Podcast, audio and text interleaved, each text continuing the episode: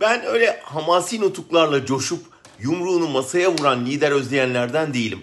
Ama pek çokları gibi ben de bütçe müzakereleri sırasında CHP lideri Kemal Kılıçdaroğlu masaya yumruğunu vurup AKP sıralarına sert çıkınca oh be nihayet dedim.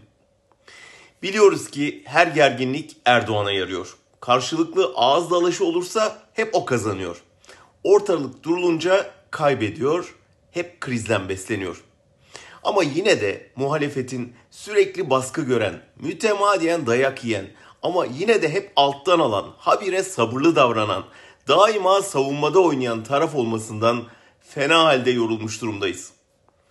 Çubuk'ta Kılıçdaroğlu'na saldıran güruh serbest, Kılıçdaroğlu'na kazık sallayan mafya lideri kahraman, buna karşın CHP hep hükümetin emrindeki savcıları göreve çağıran, hiçbir işe yaramadığı halde Anayasa Mahkemesi'ne başvuran parti durumunda.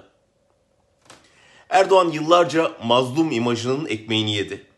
İktidarının 20. yılına geliyor hala mazlumu oynuyor. Ama nedense CHP yediği onca dayağa rağmen bir türlü o mazlum ünvanını hak edemiyor.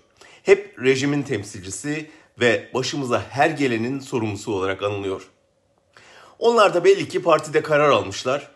Erdoğan ne derse desin uymayalım, polemiğe girmeyelim, ortamı germeyelim, milletin derdini dillendirelim demişler.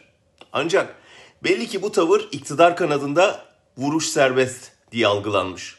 Kamuoyunda da CHP'nin saldırıları sineye çektiği şeklinde yorumlanmış.